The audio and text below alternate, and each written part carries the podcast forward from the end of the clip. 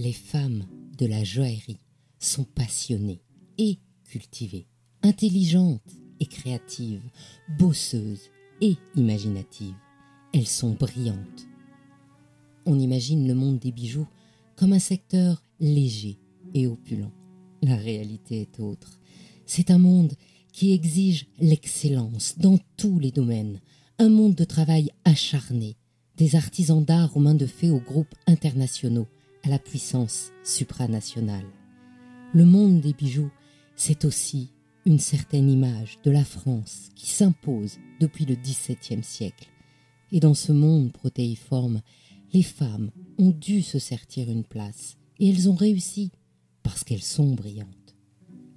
Dans ce podcast, Brillante, je vous fais découvrir non pas l'envers du décor, mais la réalité du monde joaillier au féminin en interviewant les femmes de la joaillerie.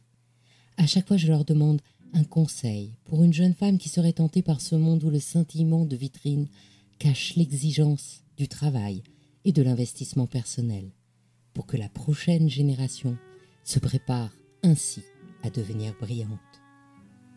Dans cette émission, je reçois aujourd'hui une femme brillante, Bernadette Pinekwok, la présidente exécutive de l'Union française BJOP, présidente de la Haute École de Joaillerie, présidente du Laboratoire français de gémologie, présidente de la Fédération européenne de joaillerie, décorée des palmes académiques et chevalier de la Légion d'honneur. Bonjour Bernadette. Bonjour Anne. Alors, qu'est-ce que c'est qu'une présidente exécutive de l'Union française BJOP L'Union française BJOP, euh, il faut euh, expliquer les lettres BJOP. C'est l'Union française de la bijouterie, joaillerie, orfèvrerie des pierres et des perles. Et donc, euh, l'Union française de la bijouterie, joaillerie, orfèvrerie des pierres et des perles, c'est l'organisation actuelle de la Corporation des orfèvres qui date du XIIIe siècle et qui s'est organisée depuis tout ce temps pour euh, engager, euh, soutenir, euh, accompagner le métier de la joaillerie sur un plan général. Voilà. Organiser, représenter, c'est-à-dire, je sais qu'à l'intérieur, par exemple, il y a la formation, il y a les écoles, la haute école de joaillerie par laquelle tous les joailliers sont passés. C'est l'école qu'on appelle la rue du Louvre, tellement elle est connue. Absolument. Je crois que notre organisation professionnelle, elle, euh, elle accompagne, elle gère et elle nourrit le collectif.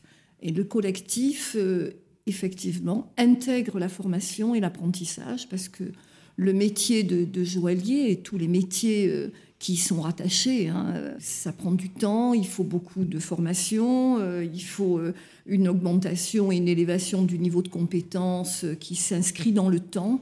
Et donc, très naturellement, euh, l'école s'inscrit euh, dans, la veine de l'organisation du collectif. Quand on rentre pour devenir joaillier, on rentre à 15 ans. Alors, on rentre à 15 ans. Euh, aujourd'hui, on rentre un peu plus tard parce que la, structuration des diplômes et l'organisation, on va dire, au niveau national fait que les jeunes sont amenés souvent à venir euh, s'intéresser à, notre métier lors du bac euh, ou post-bac. C'est une évolution sociologique qui est importante, mais on a des jeunes aussi euh, qui peuvent rentrer dans le métier à l'âge de 16 ans, lorsque c'est permis par la législation. Mais on y vient plutôt voilà, à un âge de 20, 20 ans, 21 ans, 22 ans. Et donc on rentre, on fait un CAP de joaillerie, et après, alors, en fait, euh, il faut peut-être euh, replacer, effectivement, comme, euh, comme vous l'avez exposé, la haute école de joaillerie dans l'organisation de la communauté, on va dire, et du collectif de la joaillerie. La haute école de joaillerie, elle a 160 ans d'existence. C'est-à-dire que quand les associations ont retrouvé leur liberté, la chambre syndicale s'est reconstituée et quatre ans après, elle a créé l'école de dessin. Donc c'est un lien, je dirais presque congénital, filial, entre l'organisation professionnelle et la formation. L'un ne va pas sans l'autre. Donc une fois qu'on a replacé euh, ce contexte, La haute école de joaillerie aujourd'hui, c'est l'école professionnelle du métier. Elle a ceci, je dirais, d'extraordinaire parce qu'elle a traversé le temps, voilà, en grandissant et en s'adaptant à, l'évolution. Mais elle a ceci d'extraordinaire, c'est que c'est la seule école au monde qui enseigne la joaillerie par la fabrication. C'est son cœur de métier. Alors, ça n'est pas neutre ce que je dis, parce que dans le plan, dans tous les plans stratégiques que l'on a mis en œuvre régulièrement au sein de l'organisation professionnelle et bien sûr de la haute école de joaillerie, on a eu de cesse de replacer l'école au cœur du métier. C'est-à-dire que l'école est à l'écoute des besoins du métier. Et quand je dis métier avec un grand M, c'est-à-dire des professionnels qui euh, donc concourent à cette filière. Donc c'est quelque chose euh, d'extrêmement fort alors euh, qui donne des assurances, parce que bien sûr, on travaille et, on grandit et on évolue avec les besoins du métier, qui sont quand même très prégnants. Hein. On a vu l'introduction des technologies, un grand développement de la filière avec la croissance d'un secteur qui va très très bien, voilà, et qui se conforte au fil du temps. Ça donne des assurances, ce positionnement stratégique mais aussi donne des devoirs, c'est-à-dire qu'il faut écouter les besoins du métier et l'adapter en termes de référentiel de formation, en termes d'adaptation de l'enseignement, du parcours de formation. Et donc, euh, on a cette spécificité, effectivement, d'avoir ce cœur de métier qui est l'enseignement de l'art joaillier, de la fabrication joaillière. Bien sûr, on intervient sur tout ce qui est concentrique, hein, c'est-à-dire euh, d'abord les métiers rares, euh, les métiers de la finition, le polissage, le sertissage, etc. Et en fil conducteur, lorsqu'on a, on a bien positionné cette raison d'être, en fait, cette mission fondamentale, on vise l'employabilité. Donc la haute école de joaillerie, elle a, elle a ceci de particulier qu'elle a une grande longévité, mais elle a aussi euh, voilà, des, objectifs et, et des enjeux très importants pour être en cohésion avec la filière.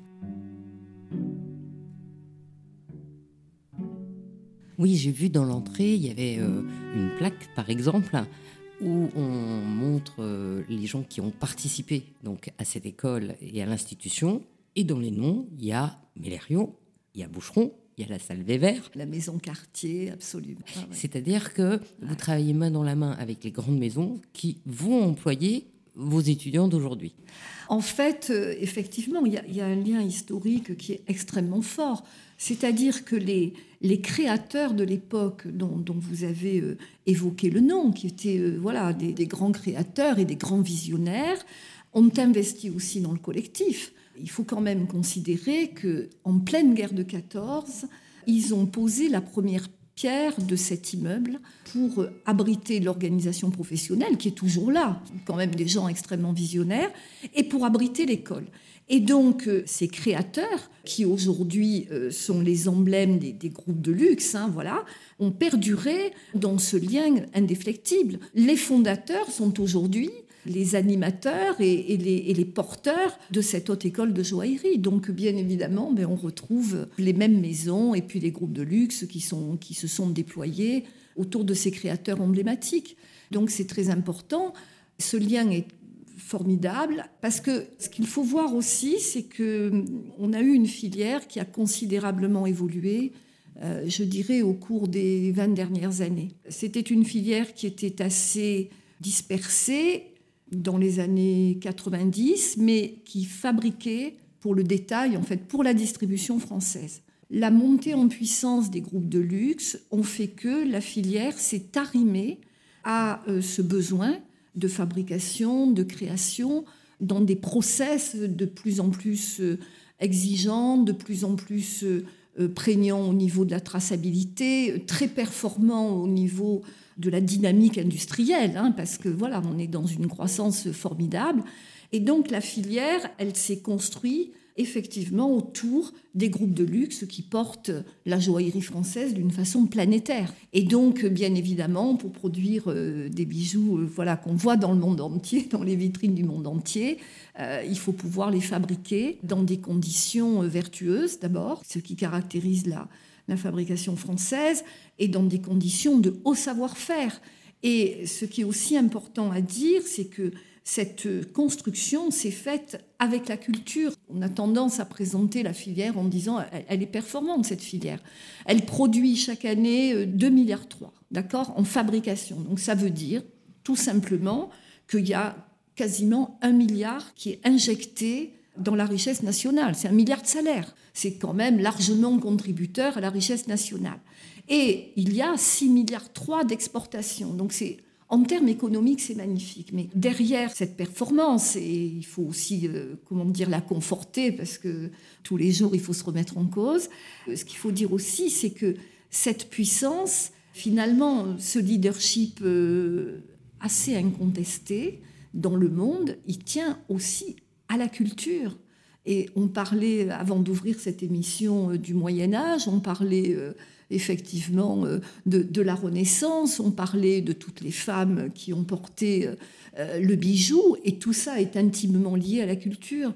Voilà, c'est une très belle histoire, c'est une très belle construction, mais pas que, parce que maintenant la performance globale nous donne des devoirs. Il faut qu'on établisse un lien permanent entre les besoins de la filière qui doit suivre la croissance, les besoins en montée en compétences, et puis les besoins d'adaptation de nos enseignements. Alors pour autant, c'est toujours un peu compliqué d'adapter les enseignements parce que on doit aussi préserver le corpus, c'est-à-dire euh, la formation généraliste qui vous donne une base pour devenir ensuite spécialiste ou pour monter euh, voilà, dans, dans, la, dans votre savoir-faire joaillier. On ne peut pas travailler non plus sur le court terme, très clairement. On doit adapter nos enseignements et nos diplômes aux besoins du métier, avec la temporalité qui s'impose en termes d'apprentissage.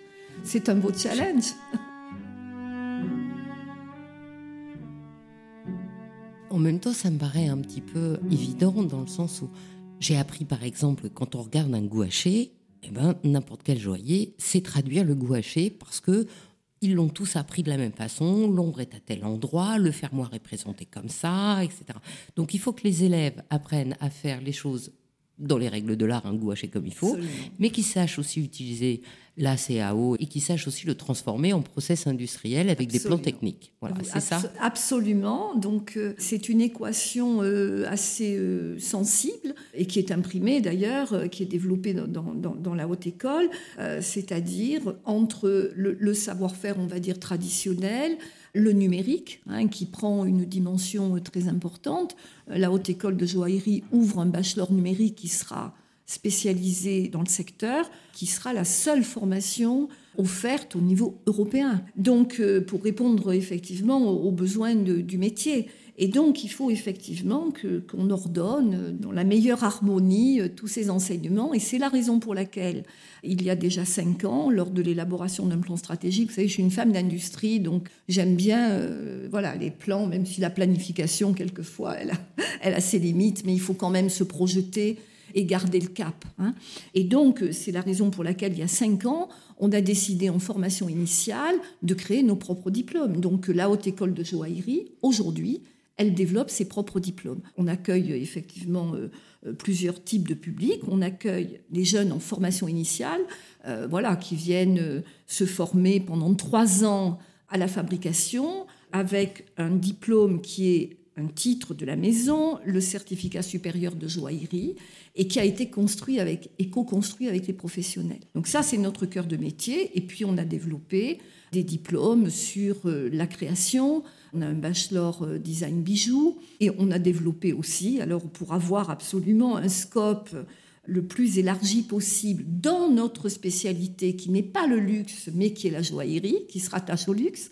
Donc euh, voilà, notre leitmotiv, c'est enseigner ce qu'on sait faire. On a créé un MBA aussi pour euh, mettre en place un genre de booster professionnel pour bien comprendre euh, les enjeux du métier sur un plan macroéconomique, sur un plan de la géopolitique, sur un plan de la compréhension des phénomènes économiques, dire que par exemple le niveau des stocks dans la joaillerie c'est pas le même niveau de stock que peut-être dans la mode ou dans d'autres secteurs. Donc euh, on est extrêmement engagé pour à la fois garder cette spécificité et pour avancer avec le métier. Voilà. Si je pouvais résumer l'objectif et donc, on accueille des, jeunes en formation initiale. On a aussi euh, beaucoup développé la formation en apprentissage d'une façon très importante parce que euh, d'abord c'est un autre cursus. C'est souvent des jeunes qui sont de milieux plus modestes, hein, dont les parents euh, voilà, ont des difficultés à payer des formations initiales, comme dans tous les secteurs d'ailleurs, ou qui veulent rentrer euh, dans, la vie active. Donc nous, on estime aussi que la formation en alternance, en fait, c'est la reproduction du compagnonnage, voilà, sous des formes actuelles, mais qui est très importante. Donc euh, on développe beaucoup, beaucoup l'alternance, parce que c'est aussi une façon de conforter l'employabilité et puis, euh, vous l'avez évoqué tout à l'heure, euh, en aparté, on a aussi euh, un département de formation professionnelle continue où on accueille des adultes en reconversion, donc avec des profils absolument extraordinaires, des femmes, des hommes qui ont des ruptures dans leur vie professionnelle et qui viennent du secteur de l'aéronautique, qui viennent de la pharmacie, qui viennent euh, voilà du milieu dentaire. Euh, on a même eu un ancien chasseur alpin euh, qui voulait monter sa boîte en, bijouterie. Donc on les accompagne beaucoup dans dans ces démarches parce que en plus ils investissent au niveau personnel ils sont obligés de s'engager énormément euh, sur un temps très court. Donc euh, voilà, on est des boosters aussi de, de projets, de projets individuels. C'est très intéressant. Est-ce qu'il y a une proportion d'étrangers? Parce qu'en fait, on est quand même une école très spécifique française, avec un art joaillier français. Est-ce que du coup, vous avez beaucoup d'étudiants qui viennent de l'étranger et qui viennent se former ici? Alors, on a toujours eu des étudiants euh, étrangers qui sont venus se former, euh, notamment, enfin depuis des années, en formation professionnelle continue, avec des formations que l'on offre donc aux adultes. On a toujours eu euh, des élèves et des apprenants étrangers. Alors, on en a aussi en design, hein, en bachelor design on a à peu près 10% d'étudiants étrangers. Alors on ne fait pas de protectionnisme, hein. on est ouvert bien sûr à toutes les cultures hein, et tous les besoins. En même temps, notre école, elle est, elle est dédiée au métier. Donc il faut, garder, euh, il faut garder des équilibres. Mais bon, voilà, c'est sans, euh, je dirais, sans contrainte ou sans numerus clausus. Mais on est envié, on est très envié. Les jeunes, notamment les jeunes asiatiques et les jeunes chinois, ont une véritable appétence pour, euh, notamment pour le, design et la création. On a eu de très très bons élèves, on a de très bons éléments hein, qui, présentent leur, leur, dossier. Et on s'est aperçu aussi qu'ils ont une, recherche de, culture parce qu'il y a eu un trou noir dans leur vie, euh, tout simplement dans la vie de leurs parents au niveau culturel. Et donc, euh, ils viennent chercher leurs racines dans l'histoire de la joaillerie française et dans l'histoire de France. Euh, donc euh, c'est aussi intéressant, on est là aussi pour s'ouvrir au monde.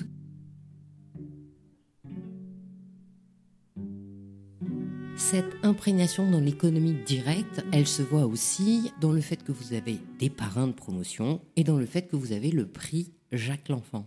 C'est bien ça? C'est vrai. Alors le prix Jacques L'Enfant, euh, c'est une belle histoire. En fait, moi, quand j'ai pris mes fonctions, c'était en 2003. On m'a expliqué qu'il y avait un prix Jacques L'Enfant. Donc, j'ai voulu comprendre un peu qui était Jacques L'Enfant, parce que moi, je venais d'un milieu de la bijouterie. La bijouterie n'est pas la joaillerie. Hein. Et quand je venais, entre guillemets, à la chambre syndicale comme adhérente, je comprenais en fait que j'étais une métallurgiste que je n'étais pas une joaillière.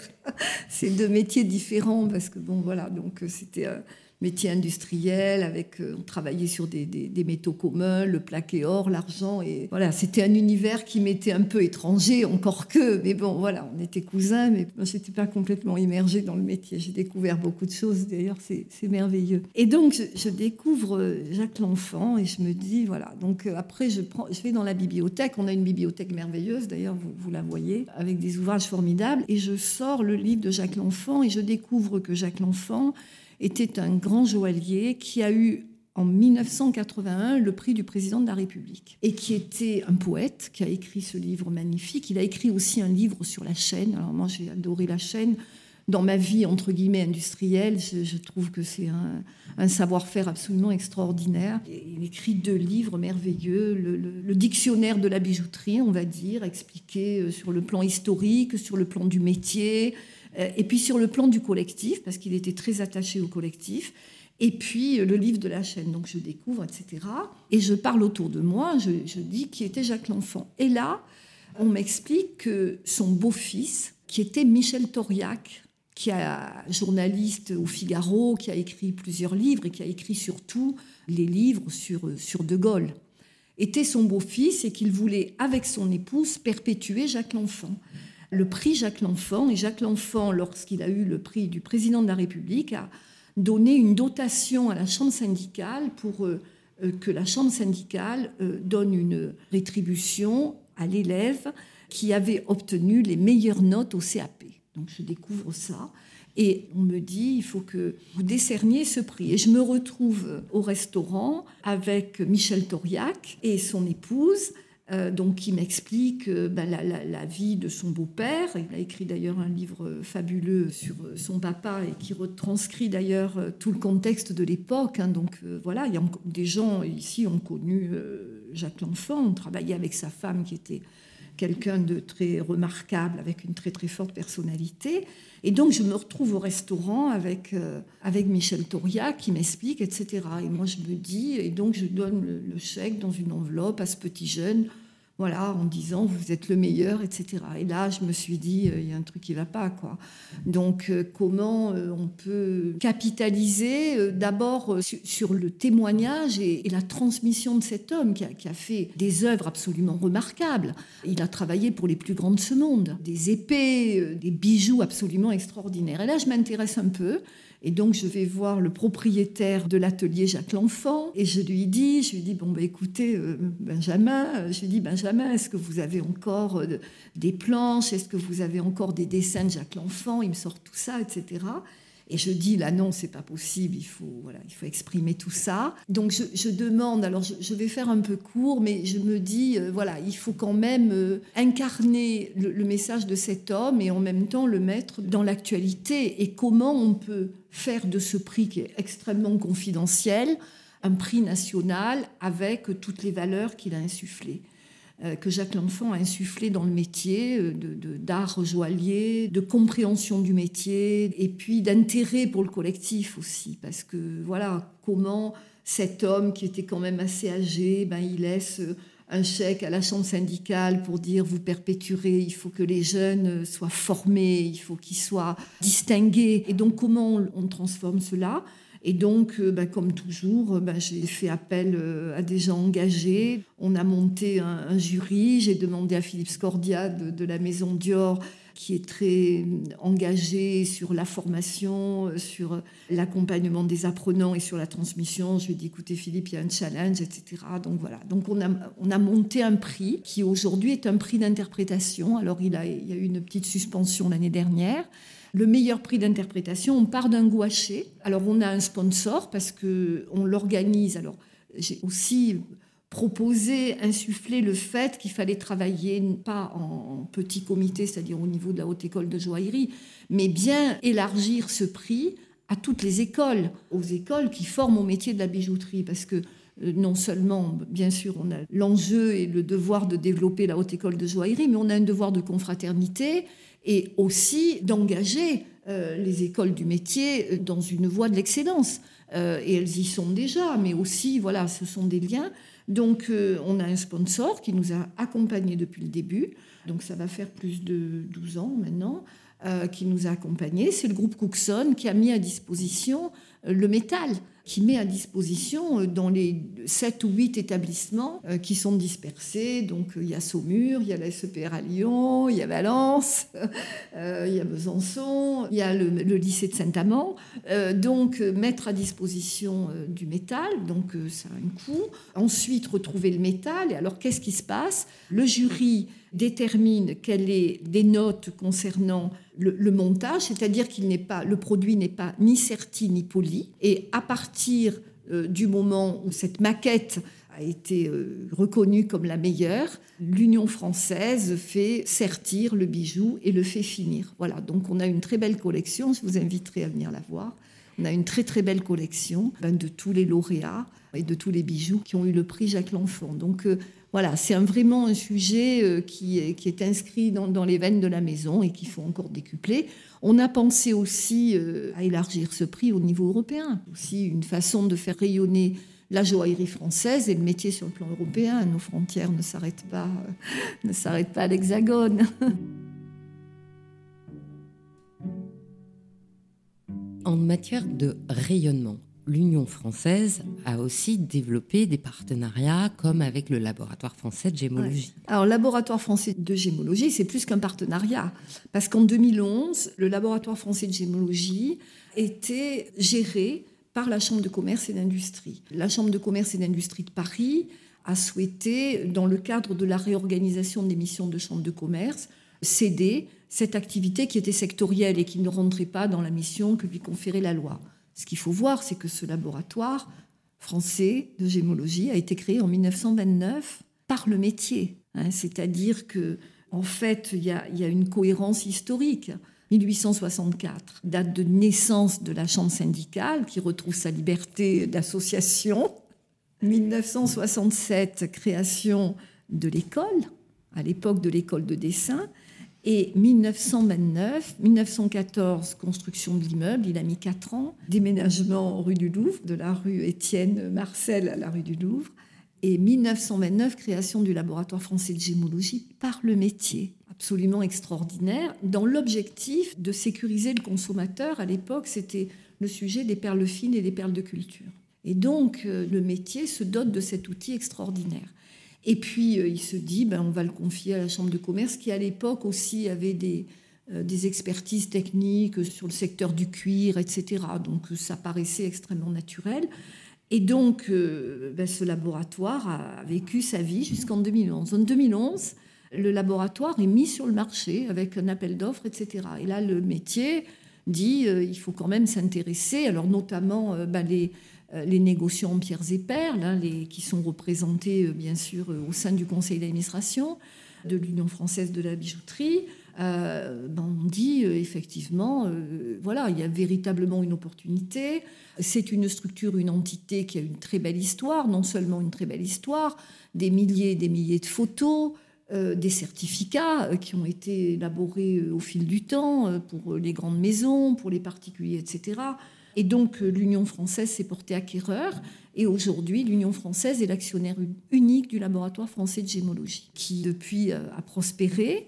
Euh, nous venons de déménager. Alors, nous sommes passés des locaux qui étaient installés aux 30 rue Notre-Dame-des-Victoires aux 30 rue de la Victoire. Donc, nous, allons de victoire en victoire. Euh, donc, euh, on s'est installé dans des locaux, je dirais, au cœur du, du, 9e arrondissement, beaucoup plus près de nos clients, dans des locaux très, très agréables, très ergonomiques où on peut effectivement, où l'équipe de gémologues peut véritablement se déployer sur des expertises de pierres précieuses. Et donc, voilà, on a un véritable challenge et un véritable, un très très bel outil au service du métier euh, qui revendique d'abord sur le plan stratégique, il a toujours été positionné comme ça, et on voit qu'aujourd'hui d'ailleurs, avec la croissance du métier, il faut encore, euh, il faut encore affirmer ce positionnement stratégique, proximité, indépendance et bien sûr aussi euh, compétences, hein, avec des enjeux très très forts euh, sur l'expertise, euh, sur les origines. Quand vous émettez un certificat,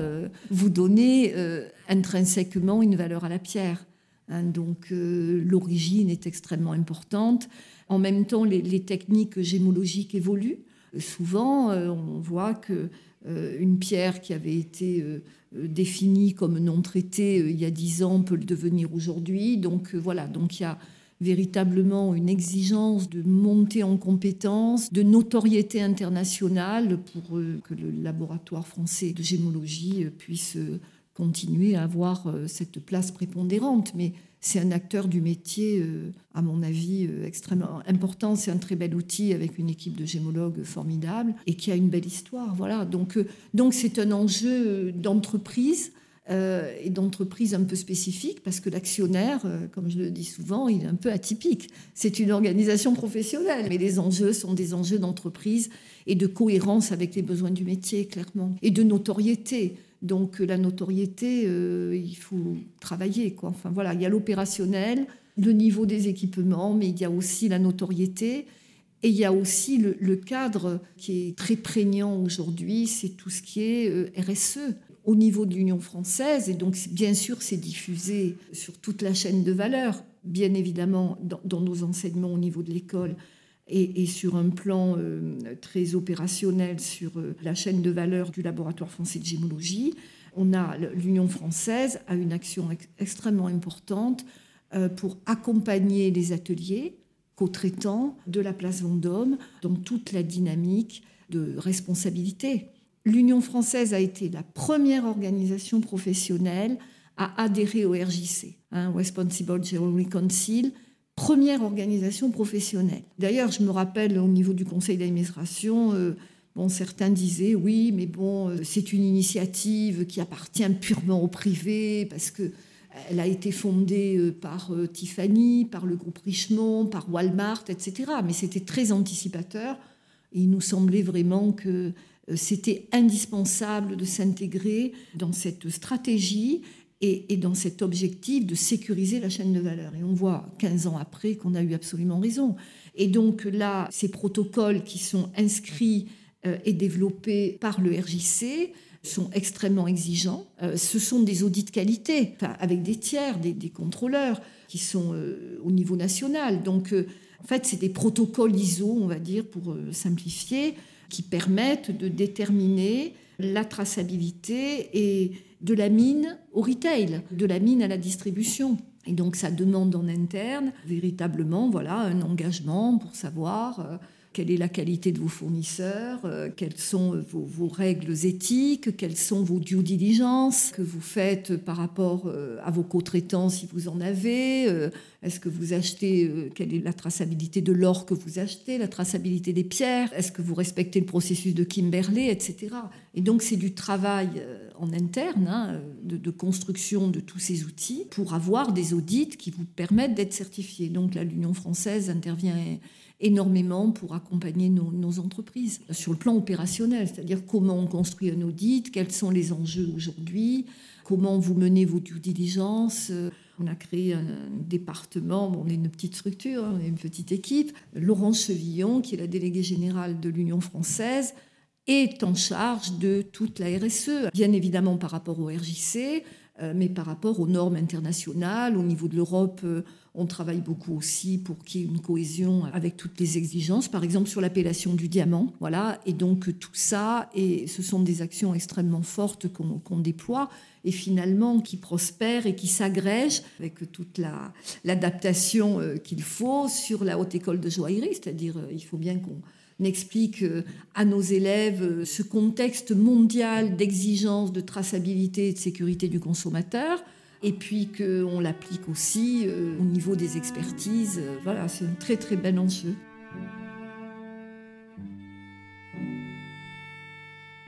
on ne peut pas imaginer la joaillerie sans des gemmes, parce que les joyaux, c'est des gemmes. Mm. Donc en fait, si je résume, l'Union française de la joaillerie, c'est l'organisme qui permet de créer des process de manière à faire en sorte que le consommateur soit sécurisé. Et le laboratoire français de gémologie permet de le prouver, puisque lui, il teste les pierres. On, va, euh, voilà. Si on schématise. Voilà, c'est un peu cela. Vous voyez, avec, toutes, euh, avec toutes les nuances et les, enjeux qu'il y a, à la fois sur les pierres de couleur, euh, sur la recherche des diamants synthétiques dans les diamants naturels. Donc euh, voilà, il y, a, des développements euh, technologiques qui sont très importants que le laboratoire doit suivre. Donc on est véritablement euh, engagé sur le plan du concret et du modèle économique.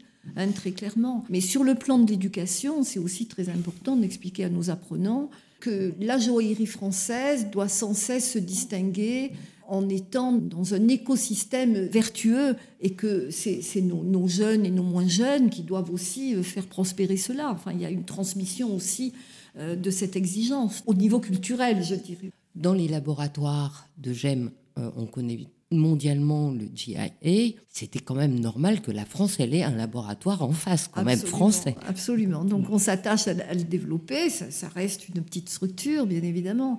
Mais euh, bon, il y a des grands laboratoires euh, qui sont effectivement euh, très importants dans l'écosystème. Mais pour autant, le laboratoire français de gémologie a sa place, bien évidemment.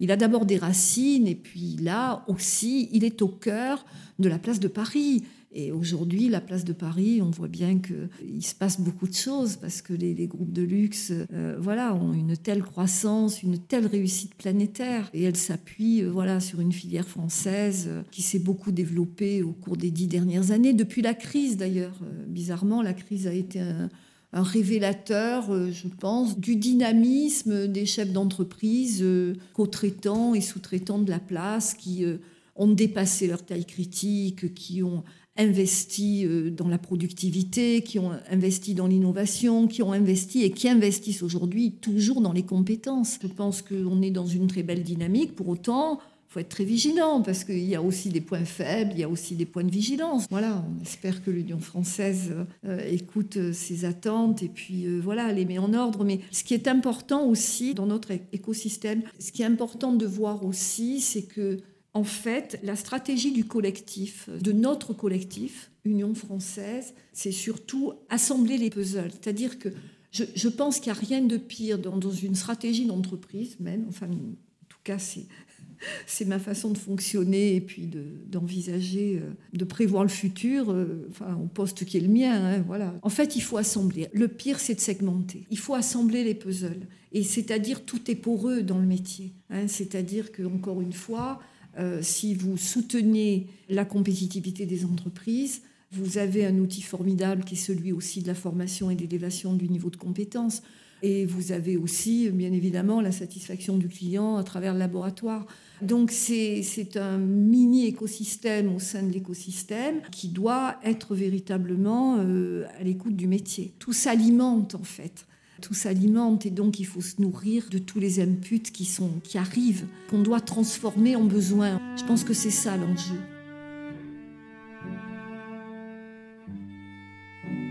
La joaillerie, c'est aussi mondial, parce qu'évidemment, l'or, ça se trouve à des certains endroits, les pierres à d'autres endroits, c'est pas en France cette union bijouterie-joaillerie, en face, il y a quoi dans le monde? Vous voulez dire, est-ce qu'on a d'autres organisations professionnelles? Avec lesquelles vous travaillez en, Allemagne, aux États-Unis euh, Du coup, si c'est une union, une union, elle représente la France face aux autres. Oui, oui, absolument. Alors, euh, on est face aux autres, mais on est aussi avec, les autres.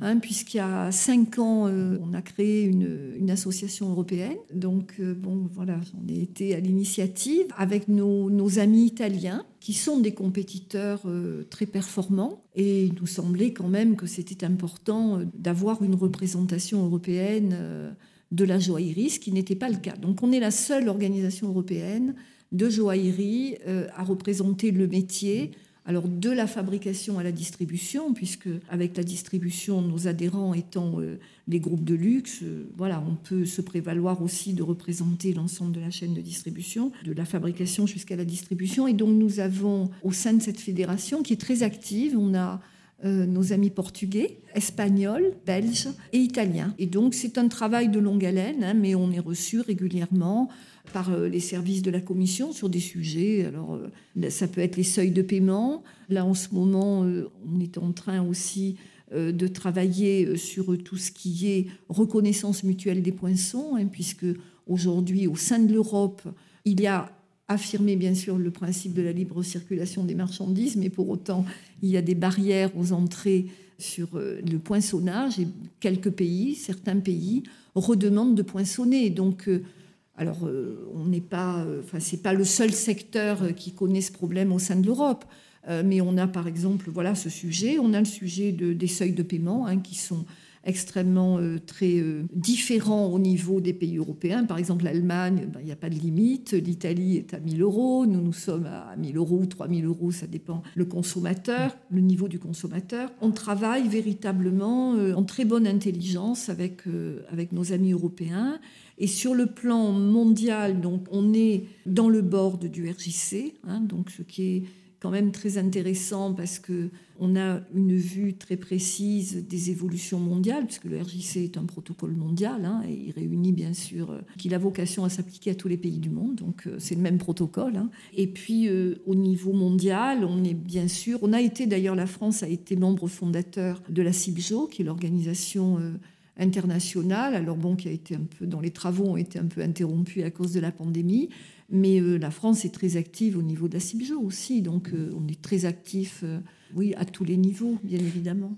Vous êtes aussi la présidente de la représentation européenne, non? Absolument. Donc, je suis présidente de la Fédération européenne de joaillerie que j'ai fondée il y, a, il y a six ans. J'ai fondé cette association avec Licia Mattioli, qui était à l'époque la présidente de, la fédération Fédérographie, qui est, qui est notre pendant italien. Voilà. Et donc, aujourd'hui, on travaille voilà, en très bonne harmonie avec le nouveau président, le délégué général, Stéphano. Enfin, vraiment, voilà. Donc, euh, c'est une belle aventure, l'association européenne. On rencontre aussi, c'est très intéressant parce que on rencontre à la fois les, responsables des services euh, de la commission. Donc, euh, c'est extrêmement. On a une demi-heure de, une demi-heure de réunion. Il faut être très synthétique, etc. Et on a des écoutes. C'est intéressant parce qu'il y a des partages sur des, environnements euh, qu'on méconnaît, c'est-à-dire des exigences européennes, des stratégies européennes, etc. Donc c'est très intéressant. Puis on rencontre aussi les députés, dont certains sont extrêmement actifs euh, au niveau de notre secteur, très, très intéressés. Euh,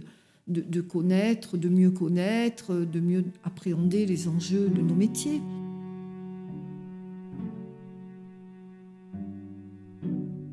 Alors, si je peux me permettre maintenant une question un petit peu plus personnelle, je vais pas dire intime.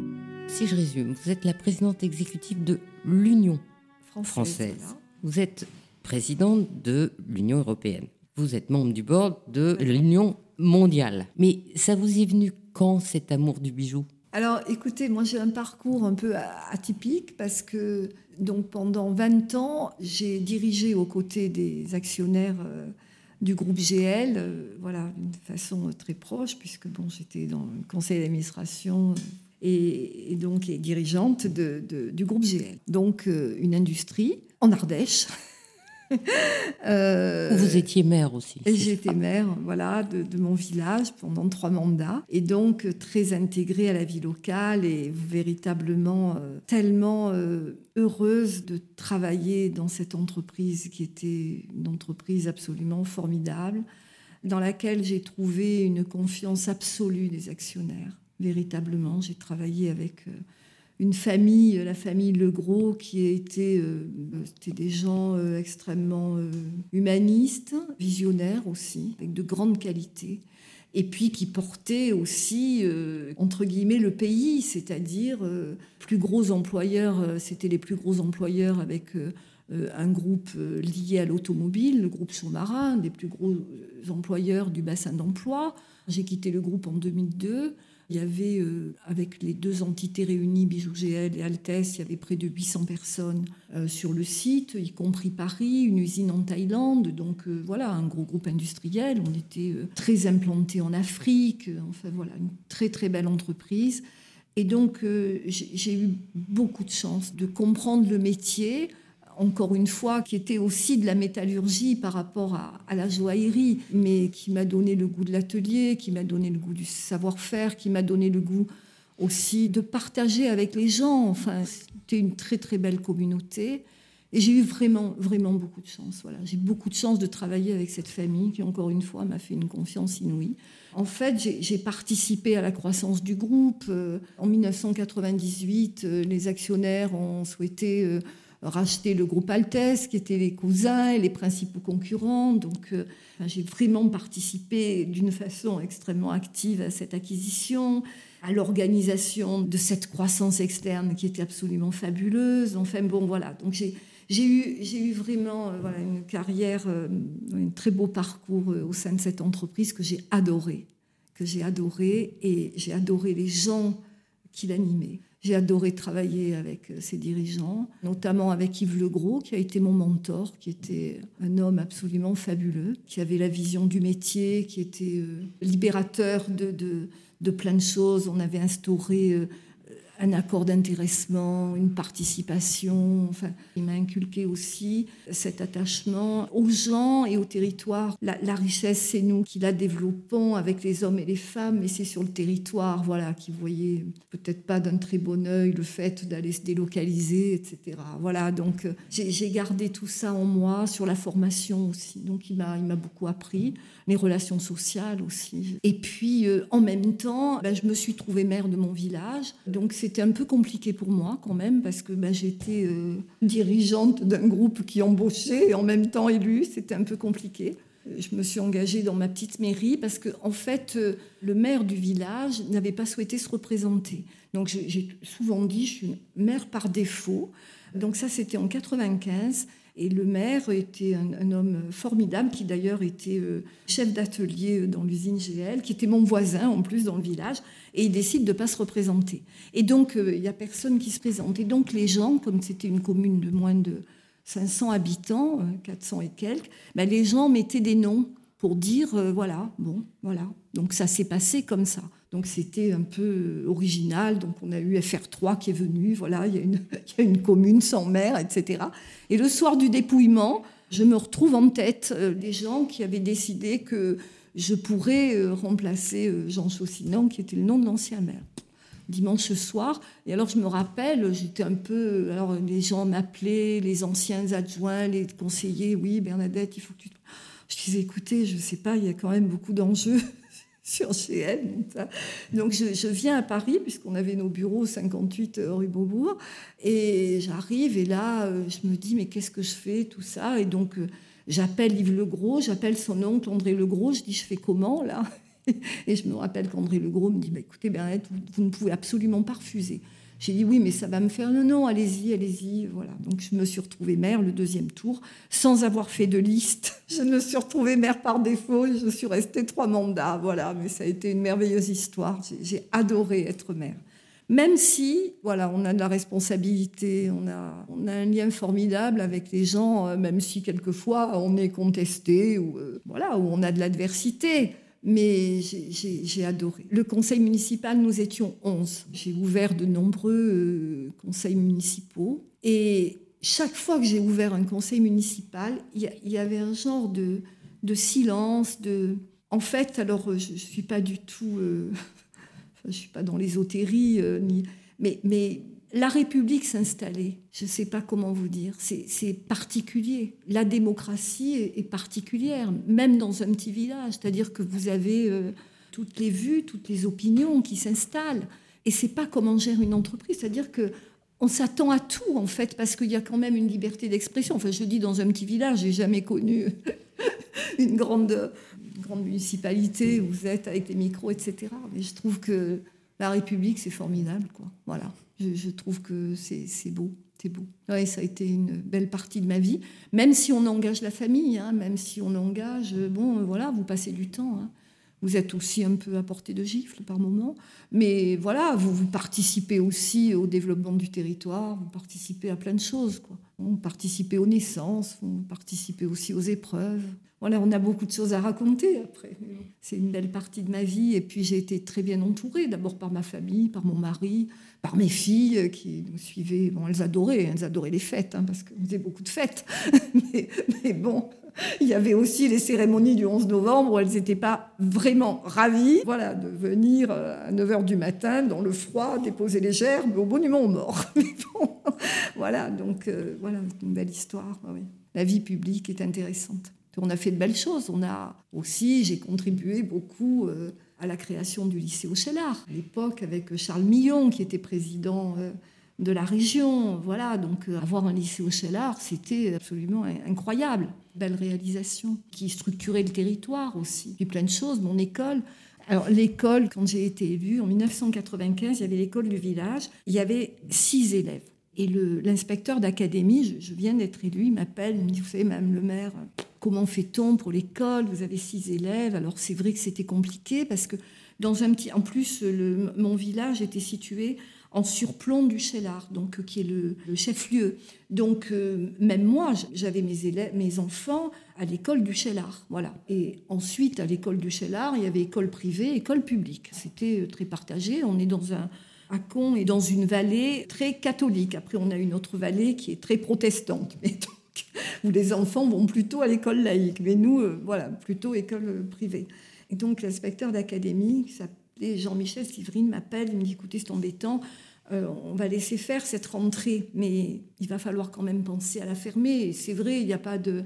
Enfin, six élèves, c'est compliqué pour l'institut, etc. Bon, je raccroche, je dis quand même, fermer cette école magnifique au milieu du village et tout. Je dis un truc là, c'est pas possible. Et juste avant la, fermeture, je me rappelle, c'était le 30 juin, je rappelle l'inspecteur. J'ai dit, monsieur l'inspecteur, je vais vous donner une information. je vais vous donner une information, l'effectif a augmenté de 30%. Alors j'entends un blanc, il me dit, ah bon, 30% Mais J'ai dit, oui, je viens d'inscrire mes trois filles. Donc, banco, il me dit. Voilà. Et puis finalement, on a pu prospérer et l'école a vécu euh, jusqu'en 2014. Il y avait presque une vingtaine d'élèves, quoi. Voilà. Donc ça a été une belle aventure.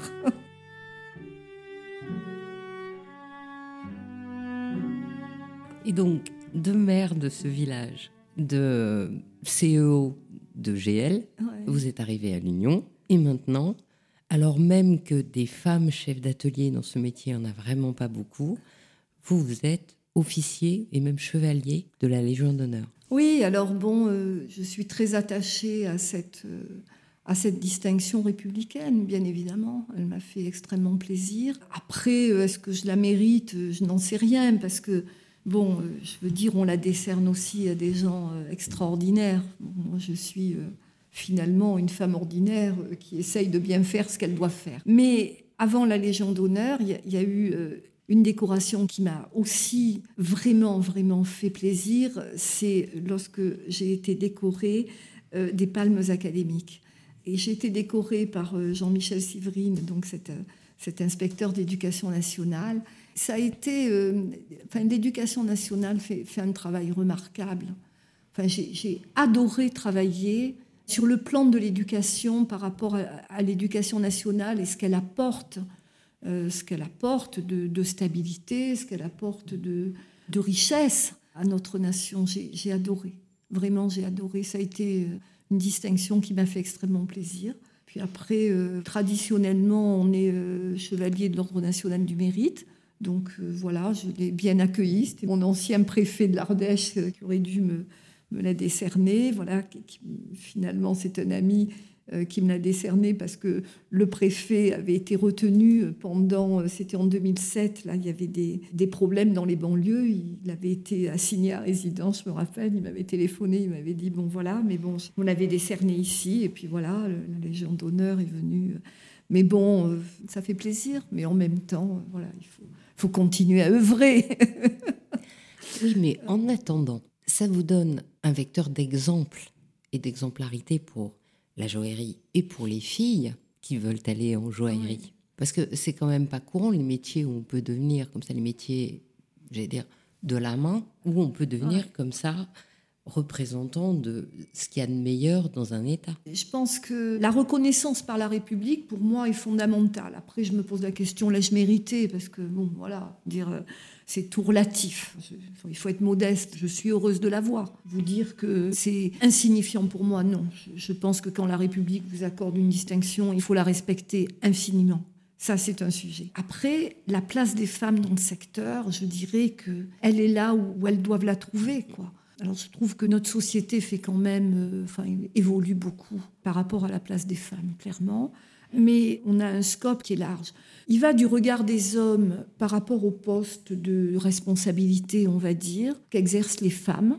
Donc, euh, moi, je vois, par exemple, on m'a souvent cantonné, enfin, et c'est pas du tout réducteur, à un poste de directrice ou RH, etc. Enfin, je veux dire, euh, même par mes partenaires sociaux qui savaient que je, dirigeais la boîte, en fait, voilà, je veux dire, il y a un genre d'habitude euh, masculine, qui est de cataloguer les femmes dans un genre, on, les intègre dans, un genre de clichés qui correspondent pas tout à fait à ce qu'elles sont, très, très clairement. Donc ça part de là, alors euh, voilà, avec peut-être euh, quelquefois des propos, bon, je dirais un peu réducteurs, très respectueux, mais réducteurs. Et puis après, on arrive très vite au plafond de verre, très clairement.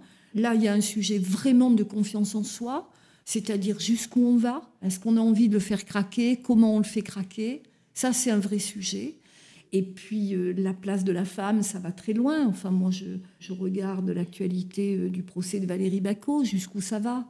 Enfin, je veux dire, il y a, un scope absolument euh, incroyable. Et dans le scope qui est commun, je dirais, comment on construit son destin dans le monde de la joaillerie, il y a des difficultés, clairement. Il y a des plafonds de verre, il y a des composés d'hommes absolument extraordinaires, éduqués. Euh, euh, mais c'est un monde d'hommes.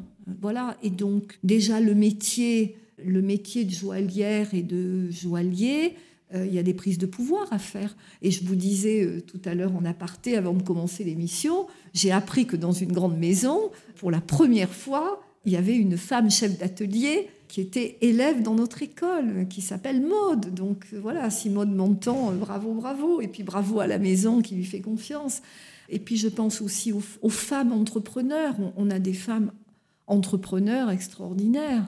Voilà, on a une femme qui est à la tête en 10 ans. Elle a monté un groupe de sous-traitance euh, le plus important de toute la filière. Elle est venue d'ailleurs témoigner euh, à nos élèves lors du MBA. Euh, je l'ai écoutée, elle s'appelle Marie-Christine, on va pas donner de nom, mais je l'ai écoutée, j'ai trouvé son témoignage absolument fabuleux, parce qu'elle a dit, ben voilà, j'ai créé ma propre boîte parce que euh, j'avais envie de m'exprimer autrement euh, que dans une entreprise où j'étais voilà, entourée d'hommes, j'ai eu envie de, de m'affirmer, donc je trouve ça extraordinaire.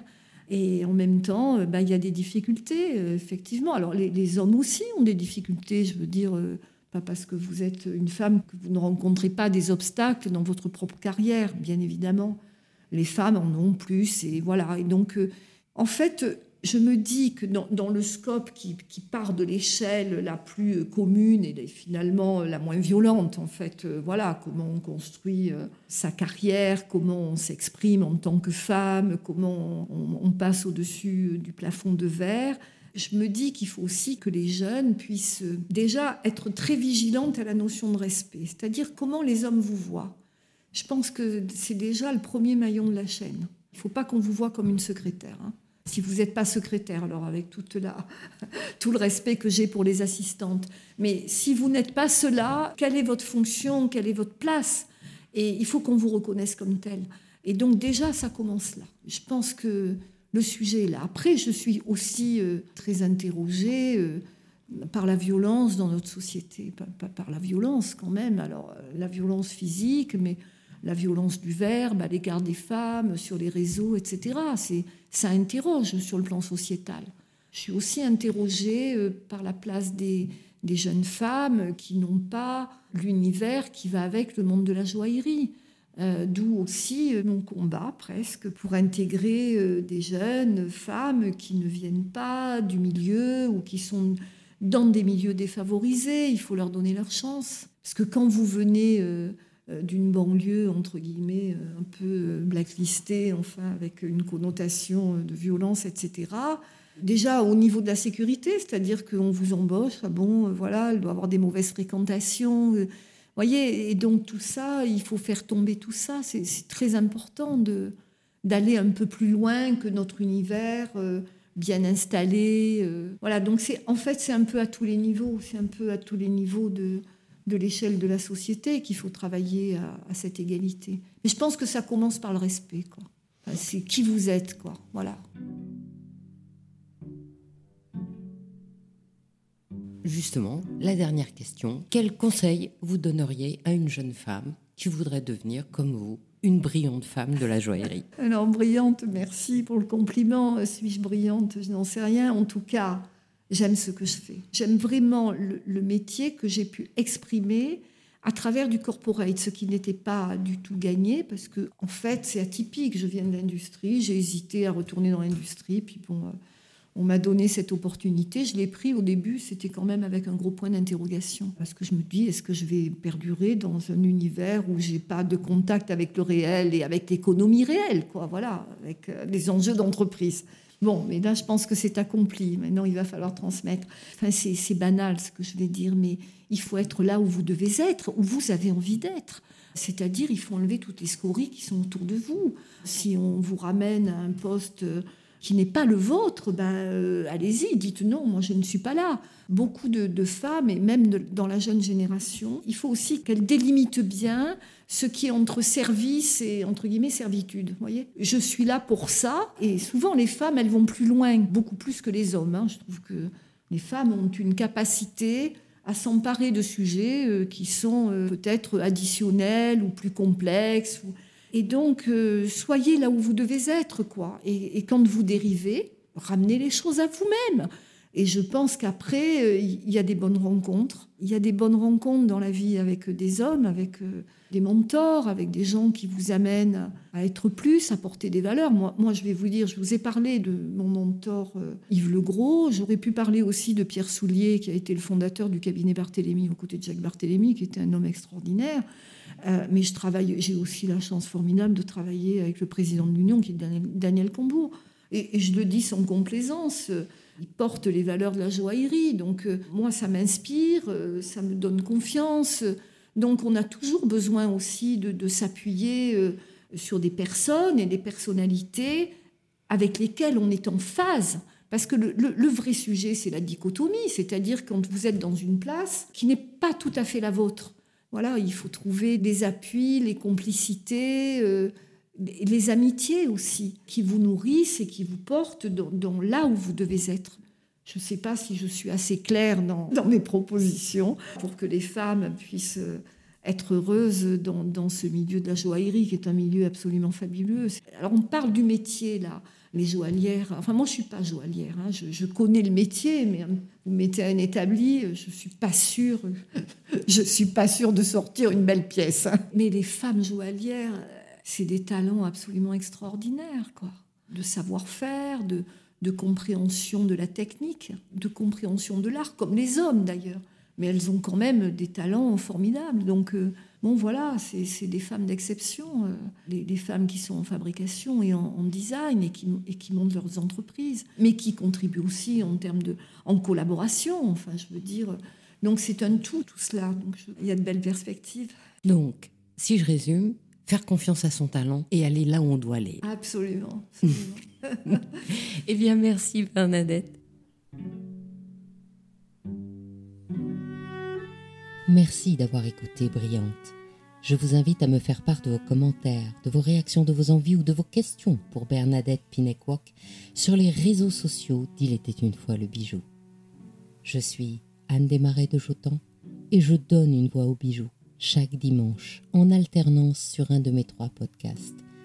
Dimanche prochain, je vous retrouve sur le podcast Le bijou comme un bisou pour une émission un peu spéciale car je partagerai le micro avec Isabelle Sadou, la créatrice du podcast La Voix du Parfum, pour vous parler des 100 ans du numéro 5 de Chanel en bijoux et en parfum. Le dimanche suivant, ce sera sur le podcast Il était une fois le bijou que nous entendrons l'historien du bijou Ghislain Ockremon nous parler du bijou masculin et de son évolution dans le hip-hop lors de la septième émission de cette saison consacrée au joaillier du rap. Pour ne manquer aucun de nos rendez-vous du dimanche autour du bijou, abonnez-vous à chacun de ces trois podcasts sur votre plateforme d'écoute préférée et partagez sur vos réseaux sociaux. Si vous êtes sur Apple Podcast ou YouTube, encouragez-moi en mettant des commentaires. C'est ce qui permet de référencer les podcasts. Et si vous aussi, vous avez envie de donner une voix à vos bijoux, contactez-moi. Je me ferai un plaisir de vous accompagner pour créer votre histoire joyeuse en podcast. Je vous souhaite une semaine brillante. À dimanche prochain et en attendant, soyez brillante.